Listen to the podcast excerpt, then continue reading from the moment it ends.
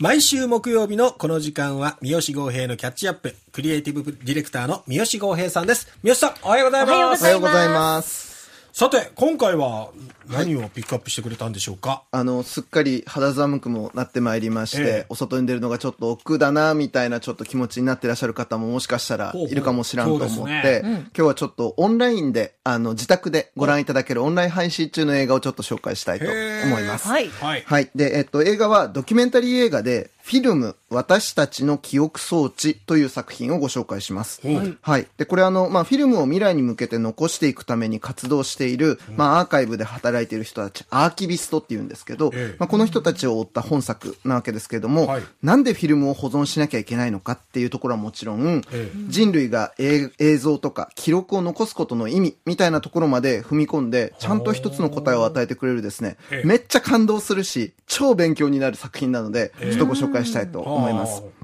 はい。で、あの、このフィルム、私たちの記憶装置という映画なんですけど、はいえっと、アメリカの映画保存学校っていうのがあって、えっと、ええそこを修了して、えっと、スペインのドキュメンタリー作家になっている、イネス・トハリア・テランさんという方がいらっしゃるんですけど、まあこのかん、この人が監督となって、まあ、複数のフィルムアーカイブで実際にこの人、アーキビストとしても働いてたらしいんですけど、ええまあ、それをしながら3年がかりで完成させた、2021年作の、あの、ドキュメンタリー映画になっています。はい。で、あの、これ日本ではですね、実は昨年、神戸発掘映画祭2022というですね、映画祭で、えっと、初上映されているんです。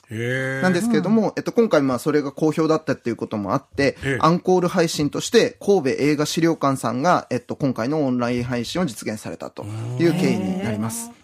で、まあ、作品はまあ冒頭にも申し上げたように、まあ、フィルムの発掘、復元、上映にまあ情熱を傾け、映画を文化遺産として救済すべく、まあ、地道な取り組みを重ねているフィルムアーカイブで、えー仕事しているフィルムアーキビストさんたちの日々の活動の様子を、まあ、えっと、その仕事の様子とインタビューで構成されるようなドキュメンタリーになってます。はい。で、えっと、そもそも、まあ、ちょっとそのフィルムとデジタルみたいな話ちょっとした方がいいなと思うので、お話しするんですけど、ええまあ、近年、えっと、まあ、特に2010年代から本格化したわけですけど、映画上映っていうのが、まあ、フィルムからデジタル化に、まあ、移行しましたと。えで、まあ、それによって、まあ、日本に限らずアジアとか世界各国の、まあ、映画館、劇場から、まあ、フィルム映写機がなくなって、まあ、フィルムで映画を見る機会っていうのはぐっと減ったわけですね。はいで、まあ、あの、それでも、まあ、あの、なおかつ、あ、であるにもかかわらず、まあ、フィルムでの、まあ、その保存であったりとか、上映を、まあ、未来に残そうとしている団体とか人々っていうのはずっといるわけです。はいで、なんでフィルムなのかっていう話にやっぱなるじゃないですか。はいで、あの、まあ、もっと言えば、デジタル化の進んだ現代なわけだから、まあ、ぶっちゃけフィルムから映像を取り込んで、デジタルデータとしても保存上映していけば、ええ。まあ、コンパクトでいいんじゃないっていうふうに思う人ももしかしたらいるかもしれない。なんですけど、実際ね、そのデジタル化することでメリットもあるんです。ええ。メリットはあるんだけど、特に映画の保存っていう点においては、実は大きな課題が一個あるんですね。で、まあ、いくつもあるんですけど、中でも大きなものが、えーこの保存したデジタルデータのええ。フォーマットが年々変わっちゃうってことなんですよ。あー。MP3 とかさはいはい、はいね、はいはい。WMV とかいろいろあるじゃないですか。すね。再生できなくなっちゃう。そうそうそう、そうなんです。で、実際あの、数年前に見れてたあの映像ファイルが、自分のパソコンで、あれ？なんか再生できなくなっちゃったってね、ご自身で経験あるでしょ？ああれが、あの、映画の保存の中でもやっぱ起きてるんですよ。はあで、これに対抗するために映画保存の世界では、あの、数年ごとに全ての保存データを更新するマイグレーションっていう作業をしてるんです。これ 全部だよ 全部なんですよどんだけあるんだって話ですもんね。そうそうそうそう膨大な。そう。でもこれ途方もないわけですよ。へで、これ毎回やるのかっていうやっぱ、あの、辛さあるじゃないですか。はいしかもそう安定しないっていうことも含めて怖いっていうところですよね。で、一方で、フィルムっていうメディアです。ええね。これあの、まあ、19世紀に、あの、映画、え、19世紀末に映画が誕生して以来、はい。まあ、少なくとも現時点まで、およそ130年もの間、同じフォーマットでずっと上映保存が可能なわけですよ。そうですね。ね。で、えっと、これ、あの、皆さん、あの、二人にまたちょっと今日もご質問です。はい。何でしょうフィルムは、もし適正な温度、湿度の環境下であったら、理論上、何年間保存が可能だと思いますか？適正な温度とかで管理するんだったら、ずっと？あ、これね、400年以上はとりあえずね、持つって言われてるんですよ。もう永遠でいいんじゃないですか。生きてないから、ね、自分は我らは生きてないからですね。400で年以上そんなにでもやっぱそう、持つそうなんですよ。はあ理論上はね。なので、やっぱりとにかくやっぱり、あの、ひとまず今の時点で長く持たせるっていう意味では、フィルムが一番実は最適解ということになる。で、おまけに、デジタルに、まあ、あの、要は 4K とか 8K とかで、リマスターとかで保存したとしても、基本オリジナルのネガであるフィルムっていうのは、必ず廃棄せず保管するっていうのがあるわけですよ。はいだからどういう意味で、あの、どどこから登ってもフィルムを保存するっていうことで言えば、やっぱりフィルムそのものを保存していくことだし、まあそのフィルム保存とか映写の技術を継承していくっていうのが、ええ今のところフィルムの映画、まあそのデジタル以前の映画を特に保存していくっていう意味では最適解になるわけですね。はい。で、あの、まあ、この映画はまあそういうことも教えてくれるな、あの、一方で、えっと、もう一つ、やっぱりその映画を、まあ、なんで残さなきゃいけないのかっていうことにもちょっと触れていて、はい。えーそれがやっぱりその人類の歴史を保管することっていうことの意義があるんじゃないかっていうところに触れるパートが、とてもちょっと僕感動したので、ちょっとそこをご紹介したいと思います。はい。あの、やっぱ映画とか映像を見るときに、えっと、僕らって、あの、その映画の中に映ってる人が、例えば、全然違う言語を喋る人でも、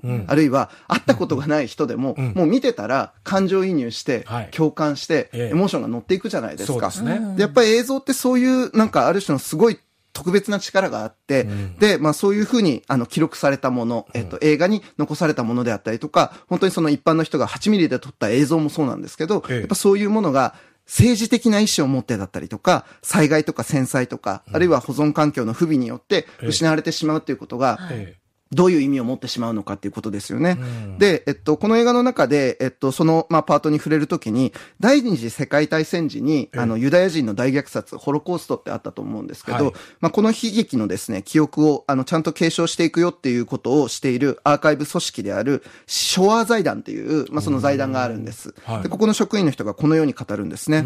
相手を人でなく、物として捉えれば、その命に重みがなくなる。私たちの仕事は人を人間らしく見せること。共感があれば相手を傷つける行為に及ばないはずなんですっていうふうに言うわけです。ね。で、あるいは、えっと、このブロックの冒頭には、えっと、作家であるミラン・クンデラっていうですね、作家の、えっと、こんなテキストも引用されています。ある国民を抹殺するには、まず記憶を消すことっていうんですね。うん。で、ここに来てもう一回この、あの映画のタイトルが、フィルム、私たちの記憶装置であるということを思い起こしたいわけです。なるほど。ね。で、えっと、劇中別のパートでも、えっと、先代から受け取ってきた記憶、社会の記録を保存して活用しないとは文化の自殺です。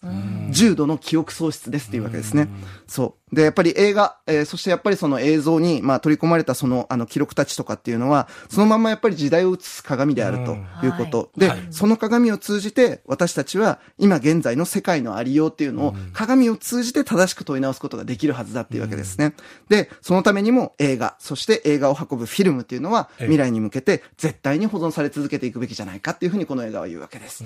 もう、グーの音も出ない正論ですね。そうですねもう全くその通りですと。はいね。だからやっぱ映画はね、ちゃんとね、保存しなきゃいけないんです。ね。しかもやっぱりいい形で保存していくっていう意味でも、フィルムで保存するっていうこと。うん。で、もちろんそのデジタルはデジタルで残し方はあるんですけど、ええまあそのマイグレーションとかも含めて、ええまあやっぱり叱るべきやり方でちゃんとやっていかないと本当に持たないよっていうことも含めて、あの、いろんなことをまあ学ばせてくれるのがこの映画ですね。で、あの、この映画ですね、あの、まあ今さっき冒頭にも申し上げたようにオンラインでご覧いただけるんですけど、はい。ええ。えっと、ご覧になりたい方ですね、はい。もうそのままタイトル、フィルム、私たちの記憶装置っていうふうにですね、えっと、タイトルを検索窓に入れていただいたら、ええ。神戸映画資料館さんのページが見つかりますので、はい。あの、それでご覧いただけます。で、あの、配信ページでは、あの、一応、あの、視聴料金として1400円、1400円がかかるんですけど、ええ。まあ、これ言うて劇場で一本映画見るより安いわけですし、あの、この映画ですね、あの、いろいろ申し上げたように、かなりやっぱりその資料性の高い事実のですね、あの、ええドキュメンタリーとして非常にこう、充実した内容があるので、えこれマジでですね、一時停止しながらメモ取ってみるとめっちゃ理解が深まります。はあ。で、僕も実際数えきれないぐらいフレーズをですね、あの、この中にあの、書き留めたまたあの、毎日のあの、毎回の映画の音が 普通の映画館での上映でもいつもメモってますもんね。これもあの、この、このほら、もうこのめくる音、ね、こんだけ、ごろ、何枚だ見開き何枚だっていうぐらいのうん残す。でも本当にこれは映画のことを真剣に考えていくときに、あの、すごいいろんな登り口を与えてくれる。うん本当に素晴らしい。だし、あの、やっぱアーキビストさんたちの情熱に本当に当てられる。めちゃくちゃ熱くてかっこいいし、あの、本当に感動的な作品でもあるので、このフィルム、私たちの記憶装置、そうぜひご覧いただきたいなということでございました。ね、フィルムそのものも残さなきゃいけないけどこれからどんどんフィルム自体を知らない世代がどんどん増えていく中でその技術をどう継承していくかってその技術の継承も本当に必要になってくるんですよね人を育てていくっていうこともね本当にそうなんです。えーいや、ぜひ気になる方、ぜひ、あのー見ていただきたいなと思います。ここまで三好豪平のキャッチアップお送りしました。HKT48 の柳瀬レイヤです。RKB ラジオでお送りしているガールズパンチ HKT48 の桃地山ラジオ局、ポッドキャストでもお楽しみいただけます。